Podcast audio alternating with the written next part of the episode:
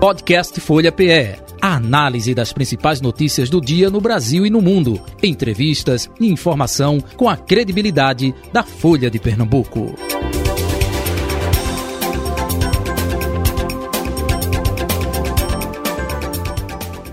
Folha Política de hoje.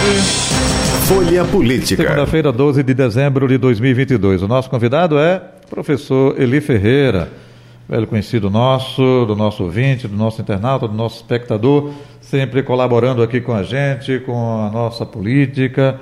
Professor, muito bom dia, prazer revê-lo, seja bem-vindo, tudo bom? Bom dia, Jota. Bom dia aos demais componentes da mesa, Carlos e Carol, e aos todos que de alguma forma estão acompanhando neste momento. Antigamente era só os ouvintes, né? É, agora, é espectador, da Rádio Folha alta e por aí vai. Hoje é uma data importante, simbólica, dia 12 de dezembro, segunda-feira, dia da diplomação do presidente eleito Luiz Inácio Lula da Silva e também do seu vice Geraldo Alckmin. Diferentemente da governadora eleita aqui no estado de Pernambuco, sua vice, Raquel Lira e Priscila Krause, respectivamente, que será no dia 19 deste mês, que é a data limite para a diplomação. Carol Brito, subeditora de política da Folha de Pernambuco, bom dia, tudo bom? Bom dia, Jota. Bom dia, professor Eli Ferreira. Bom dia, Carlos. Bom dia a todos os ouvintes. É um prazer estar aqui com vocês hoje. Carlos André, repórter de política da Folha de Pernambuco. Bom dia, Carlos. Bom dia, Jota. Bom dia, Carol. Bom dia, Eli. Bom dia, ouvintes da Folha. Vamos é, começar com a questão é, da diplomação, pela data simbólica de hoje. E, claro, são tantos assuntos, né? Já ministros escolhidos aí para o futuro governo é, novos ministros, né? secretários aqui tem algum já de forma oficial? É só especulação. Só especulação. Ainda, tá anúncio nem previsão aqui em Pernambuco, viu? Professor Eli Ferreira, diga aí, data da diplomação é, foi até antecipada por conta de data pelo TSE é, e dia 1 de janeiro de 2023, aí a posse oficial. Né? Como é que o senhor vê? É mais um passo dentro dessa, é, desse trâmite da justiça eleitoral, hein? O último passo, né? É último a passo. diplomação é o último passo, encerra né, o calendário eleitoral, quando a justiça eleitoral vai diplomar os eleitos. Né? Isso significa que as eleições foram, os votos foram apurados e que a diplomação demonstra a satisfação, o desejo do eleitor nas urnas. E aí se encerra a partir da diplomação dos candidatos. Esse momento é um momento histórico Brasil. Nós tivemos uma disputa bastante acirrada. Uhum. E nós temos agora, a partir, teremos agora a partir de 1 de janeiro, um presidente que é o primeiro na história do Brasil que chega à presidência pela terceira vez. E, ao mesmo tempo, o atual presidente é o primeiro na história, desde que a, Constituição nossa de 88 recepcionou a reeleição, que não consegue ser reeleito. Uhum. Carol? É, professor, a gente vai ter essa diplomação hoje, né, do presidente eleito Lula e do seu vice, mas a gente vê alguns movimentos nas ruas que é, questionam esse ato de diplomação, né? E inclusive o próprio presidente é, Jair Bolsonaro ele vem fazendo algumas movimentações, dando alguns gestos para esses manifestantes que estão nas ruas. É como é que o senhor vê esse ambiente, uma diplomação e uma posse que vai acontecer no dia 1 de janeiro em um ambiente tão desestabilizado? Eu vou dizer uma frase aqui que vai causar espanto ao eleitor, aos ouvintes, mas depois eu vou entender. Com naturalidade. Com naturalidade porque vem de Bolsonaro. Né? Porque quem conhece o presidente Jair Bolsonaro, né, desde os seus mandatos de deputado, ele sempre se comportou assim. Então, para mim, não há nenhuma surpresa essas, esses comportamentos de Bolsonaro. Até porque as pessoas mais próximas a mim, eu sempre dizia, se o presidente Bolsonaro perder as eleições, uhum. ele só deve perder no segundo turno. Se ele perder no primeiro, ele vai incendiar esse país durante três meses. Então, um prazo maior para ele é melhor que seja no segundo turno, caso isso venha a ocorrer. Então, não há nenhuma novidade para quem acompanha a política o tipo de comportamento do atual presidente. Eu acho que o país está até tranquilo. Eu esperava que fosse pior. Agora, o senhor vê a possibilidade de ocorrer, por exemplo, o que aconteceu nos Estados Unidos com a invasão do Capitólio, por exemplo? Vejo. Aliás, desde a, a derrota de Donald Trump, que a gente já vinha alertando, estou dizendo a gente, não é somente eu não, né? as pessoas do mundo da política, de que como ele se espelha muito nesse modelo do Donald Trump, certamente seria ocorrer. Né? De que perdendo as eleições ele iria dizer que as eleições não foram legítimas, até porque desde o início que desde que Lula foi lançado pré-candidato, nunca deixou, pelo menos nos maiores institutos de pesquisa, de mostrar liderança. Então, qual era a forma que ele tinha de desqualificar um, uma possível derrota? Atacar o sistema eleitoral brasileiro. Então, não há nenhuma novidade nesse tipo de conduta. Agora, o que me estranha é pessoas acreditarem nesse tipo de discurso, pessoas que se dizem esclarecidas. Mas, Carol, ao mesmo tempo não me assusta, não. Basta você olhar o período que antecede a Segunda Guerra Mundial, os famosos pensadores da Escola de Frankfurt, que Jota conhece a Alemanha melhor do que a gente aqui, eles se deparando com esse, com esse desafio de tentar entender o que fazia a sociedade alemã, a sociedade aparentemente com a formação intelectual tão grande, apoiar um governo como de Hitler. Uhum. E justamente com a, a, República de Weimar antes, eh, trabalhando justamente pela democracia na Sim. época, né? ou Sim. seja, abdicaram é, é, da democracia para é, um governo ditatorial, utilizando o mesmo meio que é, de forma democrata. Hitler, Hitler foi eleito com voto, né, diga-se de passagem. E depois que assumiu o governo, começou a transformar há quem diga que existe similaridade justamente com e o que poderia acontecer aqui no Brasil. E para a né? época, era o político que mais usava tecnologia dentro das limitações que a tecnologia oferecia. Toda Era escola, rádio. toda escola na Alemanha tinha um rádio dentro é da sala dela para ouvir é as manchetes ligadas ao governo. É como se fosse a nossa internet, nossos meios de comunicação de hoje, TV, rádio, por aí vai. É. é. Pois não, Carol. E interessante, é. né, Jota? A gente sabe que aqui é uma entrevista, mas o professor Eli Ferreira sempre está é, fomentando esses debates, né, e acaba aguçando até a gente a se envolver. Mas que a gente vive na era da informação, né? A informação deveria Ou da desinformação. ter avançado ou da é, desinformação. De, da Segunda Guerra Mundial. Porque o excesso agora, desinforma, né? né? E é interessante como, às vezes, o excesso de informação acaba justamente desinformando, Desinforma. né, professor? Carol, eu acho que a gente vive uma era, e eu estou brincando com você com a desinformação, de informação, nós temos isso, mas nós não temos, não vivemos uma época de formação. Uhum. Talvez aí seja o grande problema. As pessoas têm uma carga de informação muito grande, mas elas não conseguem formar juízo de valor. Então elas são facilmente seduzidas por aquilo que eles escutam. Eu costumo chamar, Jota, que é o mais velho aqui de todos nós, conhece a peça do Dias Gomes, O Bem Amado, conheço, o Odorico Paraguaçu, conheço. dizia assim, se não disse, pensou em dizer. Então é muito comum esse tipo de comportamento, isso tem crescido assustadoramente, infelizmente. Carlos André. Professor, é, já que a gente está falando disso, como é que o senhor vê essa insistência de Bolsonaro em melar o processo, mesmo sabendo que a partida está perdida? Bom, ele disse que, que, que não está, né? Ele não disse que não está. Olha, é primeiro, burrice primeiro, ou, não, é, é, não, ou é... Não, não, não, não, não. Ele fala para um público que ele sabe que tem ressonância. Né? Engana-se quem acredita que Bolsonaro é burro. Ninguém chega à presidência da República sendo burro. Né? Ele tem um eleitorado fiel. A maior prova disso é que ele sempre se manteve ali com a média dos 30% dos votos dele. Ele sempre se manteve. E digo aqui, sem nenhum receio, se as eleições tivessem demorado mais cerca de duas ou três semanas, é possível que ele tivesse ganho a eleição. Veja, primeiro turno foram 6 milhões, segundo turno 2 milhões, ou seja, ele cresceu 4 milhões em menos de um mês. Então ele tem um eleitorado fiel, tem aquele eleitorado que migra, mas que precisava, e aí o discurso que fala muito de direita e esquerda, a, a chamada direita no Brasil, a direita mais à direita, que a gente pode chamar uma direita mais reacionária, Extrema direita. ela se sentia órfã.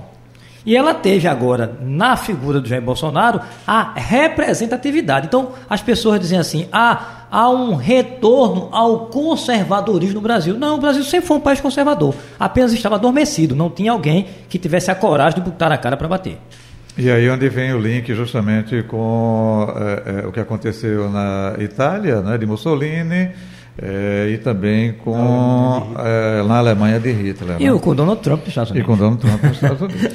É, professor, eu queria que o senhor analisasse um pouco. Eu vou cunhar é, como uma, uma politização das coisas que a gente vive hoje. A gente, por exemplo, acabou de viver uma Copa do Mundo onde a política teve muito Sim. presente, né? Por exemplo, a questão do Neymar, né, que é o nosso principal jogador que declarou apoio a Bolsonaro, né? Muita gente acabou é, dividindo opiniões sobre a própria é, a posição política dele e o jogador. Né? Muita gente acabou torcendo contra o Neymar por conta de suas posições políticas e outras pessoas torcendo a favor por conta das posições políticas. Então, como é que o senhor vê assim, esse ambiente onde a política parece que toma conta de tudo e quais são os efeitos negativos que isso pode trazer para a sociedade. Por exemplo, uma Copa do Mundo já não é mais uma Copa do Mundo, é uma guerra política, né, Jota? É isso aí. Política está em tudo agora. Como é que o senhor vê isso?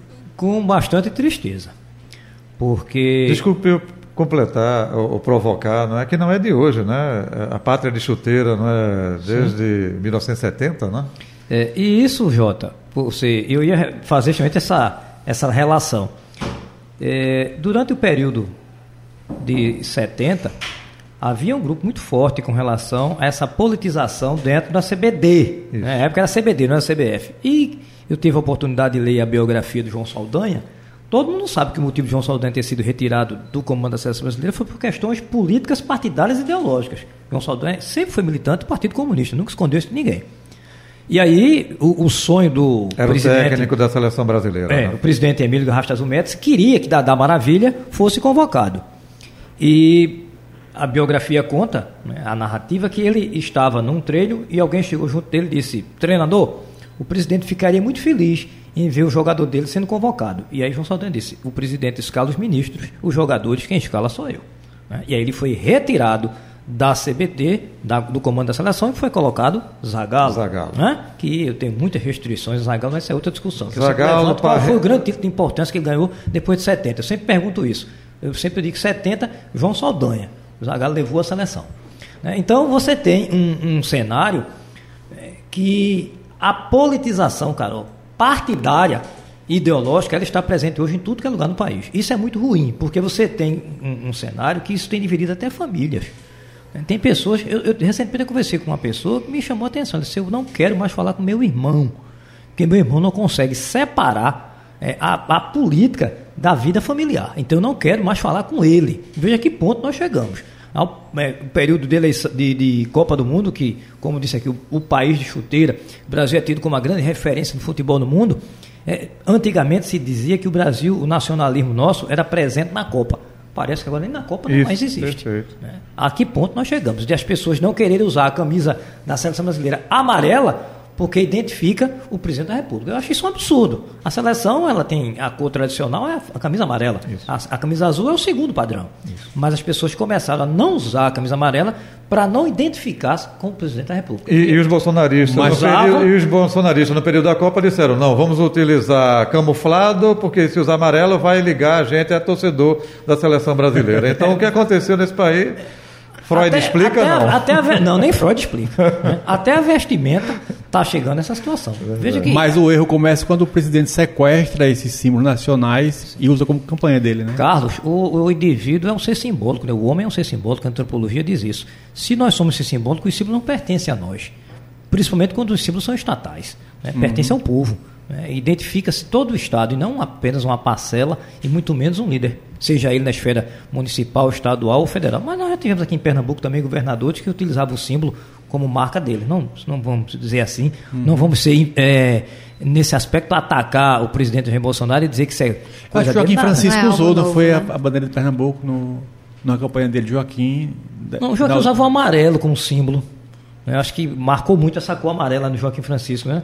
Mas tem outros momentos aqui, hino que era utilizado, né? e que às vezes as pessoas começam a identificar o- o, o candidato com, com a simbologia, que eu acho isso muito complicado, né? Porque, como eu disse, os símbolos pertencem. Inclusive, é um trabalho feito por uma menina do curso de, de, de jornalismo na Universidade Federal, um tempo atrás, que ela faz um resgate dessa questão da simbologia no governo Jarbas, aqui em Pernambuco. Professor, é, voltando à questão do. Não é nem a volta, mas o despertar da, da direita mais reacionária. É, uma coisa que a gente nota é que a direita mais moderada é que foi a maior prejudicada com esse despertar da direita reacionária. Às vezes até mais do que a própria esquerda. O senhor também vê assim? Vejo. Porque você pode ser de direita, de esquerda, de banda, de frente, o que quiser ser. Né? Agora, você também tem que ter limite. E quando eu falo limite, é questão de um pensamento razoável. né? A questão da razoabilidade. Você ter, pelo menos, um, um critério para defender as coisas. O que me chama a atenção, em grande parte das pessoas, é que elas sequer estão abertas ao debate. né? Sequer estão abertas ao diálogo. Se fecham em um mundo que não consegue perceber qualquer coisa que não seja daquilo que convém. né? Há um tipo de discurso de liberdade, mas liberdade só quando convém. Quando convém, a liberdade é interessante. Quando não, né, aí ela não serve. Então, esse é o grande fator. Você pode ser de direita, esquerda, eu acho que o Estado é espaço para tudo. No regime democrático, você tem que saber conviver com a pluralidade de ideias.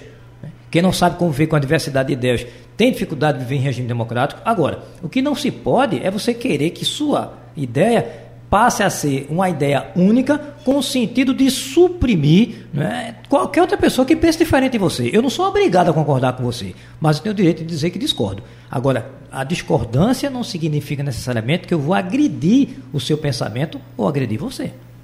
Quando eu falo direita moderada, seria aquela direita mais A consciente, direita histórica, né? consciente, Sim. é, co- embasada, que, que sabe o que faz, que, que estuda, né? exato, que estuda, né? Que exato. gosta de livro, né? Não É. tem aversão. à Essa foi prejudicada. Direita, eu poderia até dizer, direita democrata. Com certeza. É, porque conversa e vai pelo meio da política. As pessoas têm que acabar com esse negócio.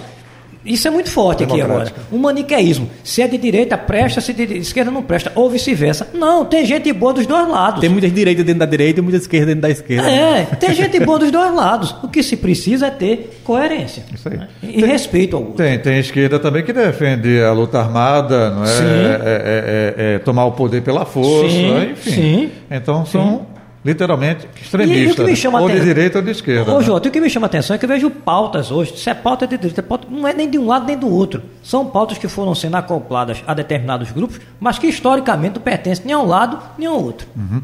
Perfeito. Gente, deixa eu ir seguindo aqui. Eh, na última sexta-feira, né, tivemos, eh, de forma até antecipada, eh, se esperava para depois da diplomação, hoje, dia 12, nome de alguns ministros. Mas na última sexta-feira foram divulgados cinco ministros, não é? Eh, Fernando Haddad, José Múcio Monteiro, pernambucano, Rui Costa, Flávio Dino e do Itamaraty, Mauro Vieira. É, como se eu ver esses nomes, é, é, já houve a cobrança por não ter negro, Só homem, só né? homem, mulher, não ter mulher. É, né? Aí já se fala de Margarete Menezes, foi convidada, enfim, É, agora tá surgindo Então, várias ela aceitou, aceitou, mulheres, né? Pronto. Margarete aceitou. Então, diga aí, professor, como é que o senhor. Primeiro, eu sou muito contra esse critério, porque negro, que é mulher, não, tem que ser por competência. Foi o que ele Né? falou o critério na- é a campanha. Competência. Certo? Independente do que quer que seja. Competência. Segundo, é, um dos grandes problemas aqui, e eu lembro muito bem do saudoso Francisco Oliveira, sociólogo, pernambucano, que é professor da USP, quando o PT expulsou Babá, Luciana Genro e Luiz Helena, ele escreveu um artigo naquele dia, e o, o artigo era Tudo que é sólido se desmancha em cargos. Título era esse. E ele dizia, que, que é uma, parafraseando Karl Marx, que diz tudo que é sólido se desmancha Que é um, um livro ar. de Marshall Bergman também, É, é né? porque é uma frase de Marx, tudo que é só Que ele se usou titular Aí ele usou tudo que é só se mancha em cargos. E ele diz lá que na época é, um dos membros do PT, e, e o Chico Oliveira era um dos fundadores, foi um dos fundadores Uhum. do partido, foi até a casa dele e disse, Chico, nós queremos que você escolha o cargo que você quiser, menos os ministérios, que os ministérios são negociáveis. Ele disse que a partir dali ele rompeu com o partido. Então eu espero que não seja, de novo, negociáveis. Que o critério seja exclusivamente competência, seja ele quem for. Agora, é, os nomes que foram colocados até agora, para mim, nenhuma surpresa com relação à justiça. Eu tinha certeza que era Flávio Dino. Dino. Os demais havia uma certa expectativa, mas Perfeito. desde o início eu Perfeito. sempre achei que seria Flávio Dino. Que vai ter muita dificuldade por conta de algumas situações que o Brasil vive hoje. Mas torço para que dê certo. Porque se der errado, todos nós vamos sofrer.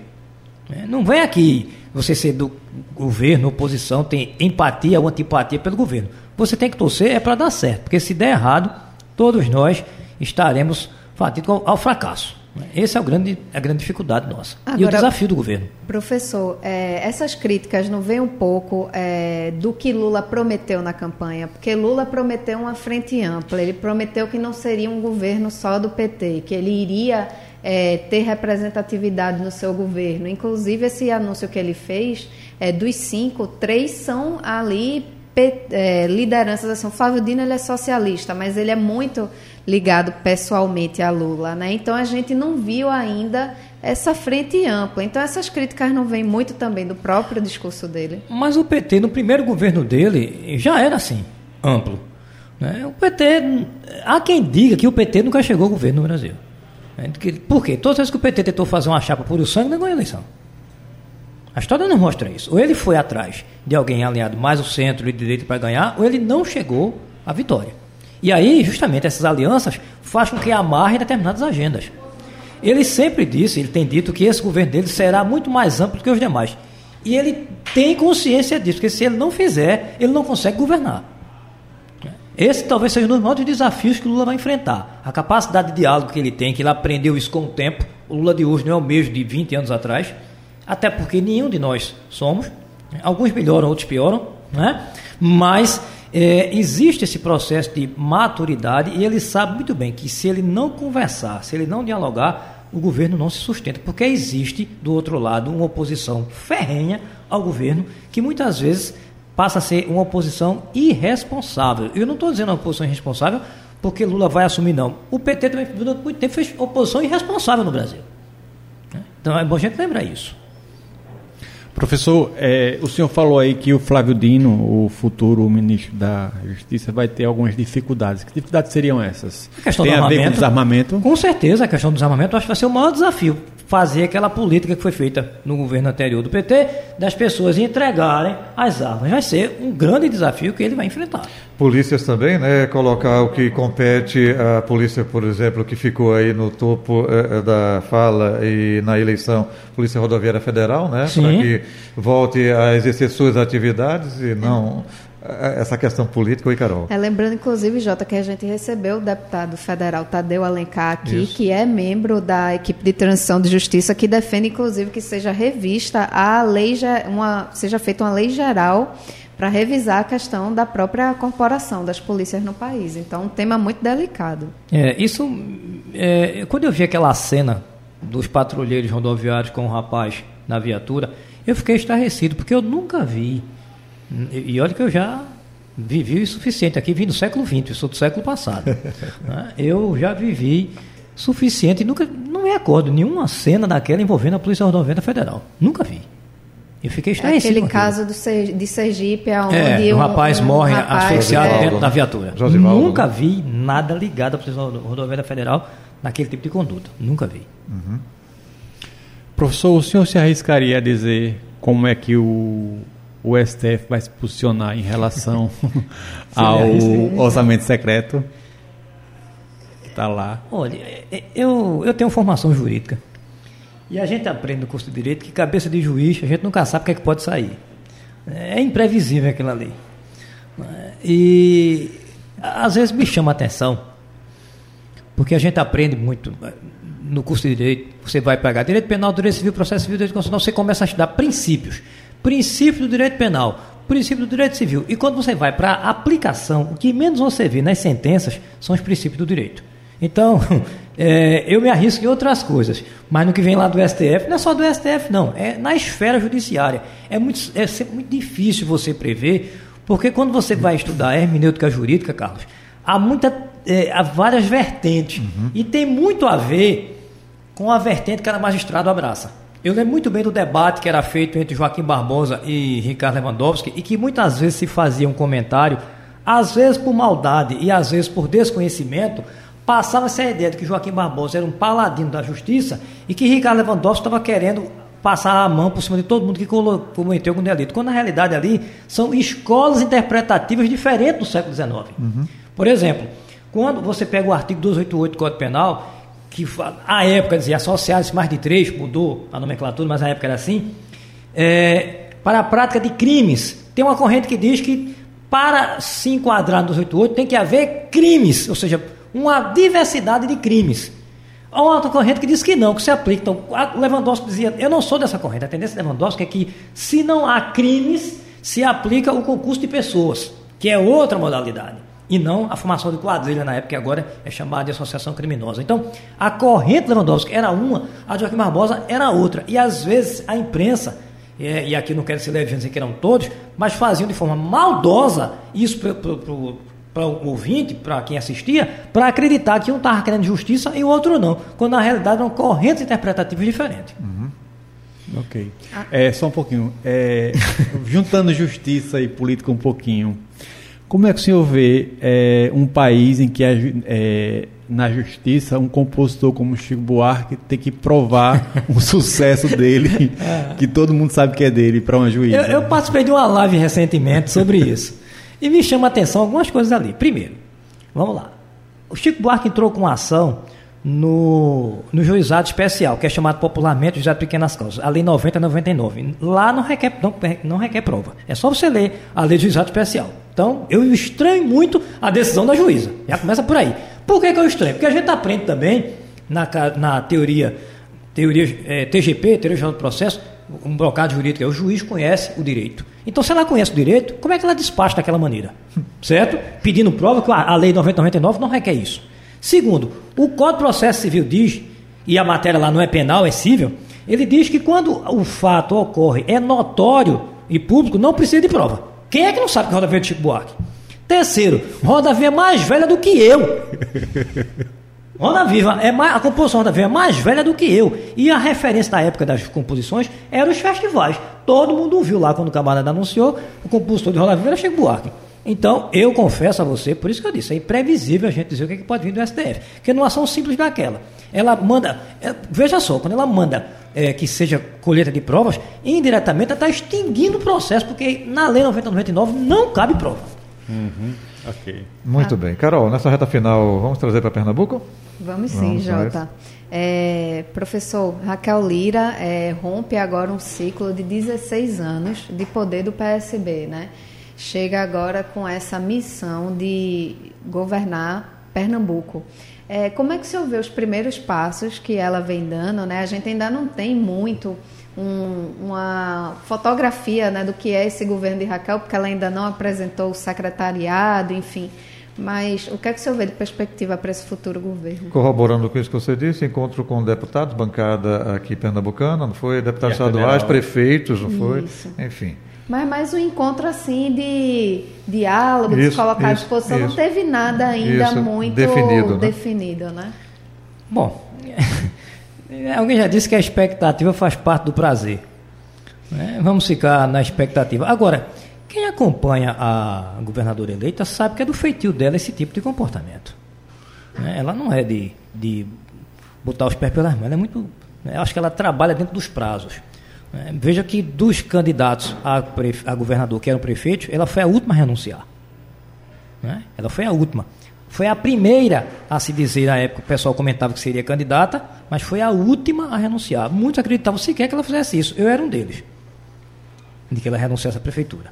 Também ela se comportava de uma forma que não dava muita clareza para a gente se ela era candidata ou não. Não sinalizava. É, então e sinal é tudo em política, é, né? gestos. Então não me surpreende esse comportamento dela. Não me surpreende. Agora, o que tem sinalizado de forma positiva é essa preocupação dela em conversar com o legislativo, tanto na esfera estadual e federal. Por que, que eu digo isso? Por dois motivos. Primeiro, porque é de bom tom que haja uma harmonia entre o executivo e o legislativo estadual. Segundo, porque, e aí eu estou falando que eu escuto, eu não conheço profundamente para dizer isso, mas diz que ela tem uma dificuldade de diálogo com a Câmara de Vereadores de, de Caruaru. Não sei até que ponto isso procede. Se isso realmente procede, é sinal que ela está passando por um processo de amadurecimento, entendendo que Prefeitura de Caruaru não é o governo do Estado. Né? Que é uma dimensão muito maior e que requer um diálogo, até porque ela passou pela casa, né? ela conhece muito bem como é que funciona o Poder Legislativo Estadual. Isso, tanto é que se fala que a Casa Civil, né, essa secretaria, é a mais delicada no governo de Raquel, justamente por conta disso. Mas em qualquer governo. Eu lembro de pessoas aqui que colocaram secretários de Casa Civil que tiveram muita dificuldade, porque os deputados, por exemplo, não gostavam de ir ao palácio e levar chá de cadeira. Já começa por aí. Se fala bastante dos nomes é, de Daniel Coelho e da vice Priscila Krause para a Casa Civil. Como é que o senhor vê esses dois perfis? Eu não colocaria a vice. É, Alguém já é, disse. Dilma, tá, tá, tá, o último exemplo que a gente tem foi Dilma colocou Michel Temer, né? Mas eu acho que não é um exemplo até é, adequado, porque eu acho que a relação que a gente não deve colocar alguém que depois não pode demitir. Sim. É eu não colocaria vice. Né? Porque a gente sabe, pode haver um entrevero, eu não colocaria. Acho que daria outra função a vice. Não colocaria. Daniel Coelho, segundo os jornais e os blogs, né, há uma certa resistência por parte do, do Poder Legislativo. Né? Algumas pessoas dizem que ele teria dificuldade, que eu vi uma frase em um blog aqui de que ele espalha muito mais brasa do que junta cinzas. Né? E aí teria essa dificuldade. Vamos ver. Né? Mas a gente tem que entender que é da cota pessoal de quem está eleito escolher quem quiser. Né? Agora, é, volto àquela mesma discussão quando me referi aos ministérios, que o critério seja a competência. Mas também tem a questão é, política, porque Raquel, ela, quando ela foi eleita, né, ela não teve uma base muito ampla de partidos, né? Que ela vai precisar também atrair. Como é que ela vai fazer para é, fazer essa matemática também nessa composição de secretariado? Porque você sabe que partido também muitas vezes quer fazer essa negociação, quer fazer parte do governo. Esse é um desafio, né? Que vai ter que ser enfrentado. Como foi colocado aqui por você, esses 16 anos de de PSB, o PSB formava uma frente ampla aqui. Né? O palanque era tão grande que eu tinha medo até que desabasse tanta gente em cima nos comícios. Ainda Qual é melhor, ainda professor? os comícios apareceram. Né? Qual é melhor? Mais apoio ou menos apoio? Deixa Não. eu colocar um exemplo lá de Jaboatão, quando o Elias Gomes foi eleito, quase nenhum partido dava apoio a ele. E segundo ele, na ocasião, foi mais fácil porque tinha autonomia, não dependia desses apoios. O lado positivo é esse. Você fica muito mais à vontade para escolher, porque você não firmou compromisso com ninguém. Não é? Você não. Aquele poder de barganha que você está falando, em outras palavras, Carol, da pressão né, por parte da negociata, do toma lá da cá, você se sente muito mais livre, muito mais à vontade para escolher quem você quiser.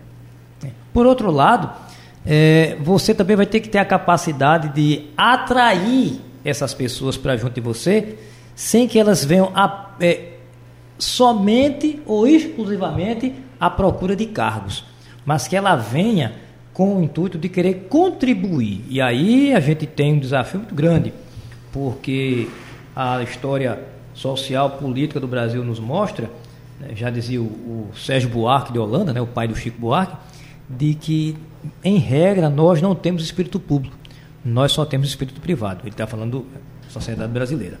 Né? E aí toda essa negociação vai ter que ter muita habilidade para construir um governo e que eu torço e que espero que seja um governo de divisor de águas em Pernambuco. Perfeito. Professor, infelizmente o tempo passa rapidamente, nós estamos já com cinco minutos além do nosso tempo, mas aqui é na transmissão 31 minutos para ser específica. e olha que eu gosto de cronometrar. Professor, muito obrigado pela sua vinda, colaboração de sempre, viu? Um abraço. Espero contar com a sua participação no dia 1 de janeiro se não estiver viajando de férias lá para Belém do Pará, não é? Gente... Não, Pará sempre foi no mês de junho. Ah, é? é? Então pronto. Com certeza será uma honra tê-lo aqui na é, posse. Já estou convidado, né? Já está convidado. Tanto nacional do presidente eleito Lula quanto da governadora eleita. Raquel Lima. Esse convite no ar assim, você não pode nem dizer não, né? É. eu, acho que é, eu acho que é intencional. Mas uma maneira de pressionar. Não, mas, mas, mas eu vou dizer assim, eu vou consultar minha agenda. eu um acho abraço. tão chique isso, é, né? Consultar minha vou agenda. Consultar minha assessoria. É, professor, obrigado. Um abraço. Um Carol, abraço um abraço você, até amanhã. Carlos, um abraço até amanhã. Até amanhã, já. Até amanhã. Podcast Folha PE análise das principais notícias do dia no Brasil e no mundo, entrevistas e informação com a credibilidade da Folha de Pernambuco.